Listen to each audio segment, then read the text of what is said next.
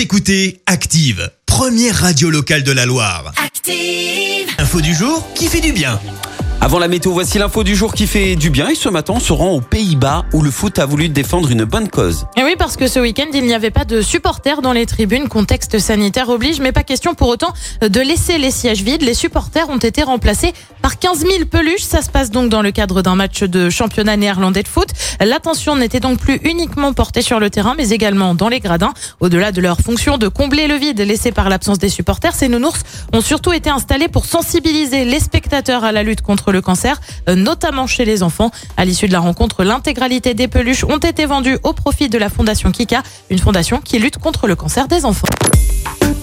Écoutez Active en HD sur votre smartphone, dans la Loire, la Haute-Loire et partout en France, sur activeradio.com.